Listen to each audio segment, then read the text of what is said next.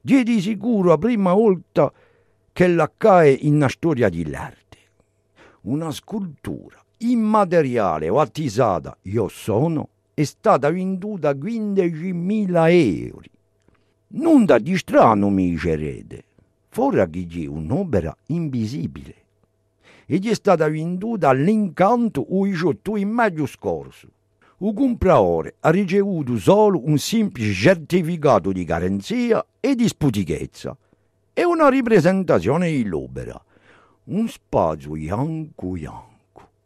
Aspettate, è stato di noi spiegato che la scultura, pur se l'invisibile, aveva dimensione 1,50 m per 1,50 m e che doveva essere installata in una residenza privata in un spazio biodo. Vabbè, ti dicono anche un due lucevo a metterla. Questa sì l'opera.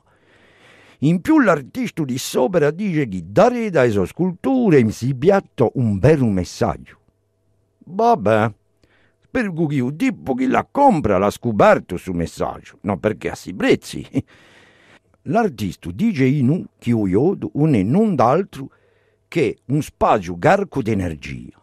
Eppure sommo o ioda e che non ferma più nulla, su nulla, ha un peso.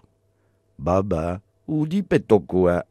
Dice radio che a conto mio, quello che ha comprato l'opera, il peso di ha speso conosce. Pesa 15.000 euro o iodo. Infine, a me mi pare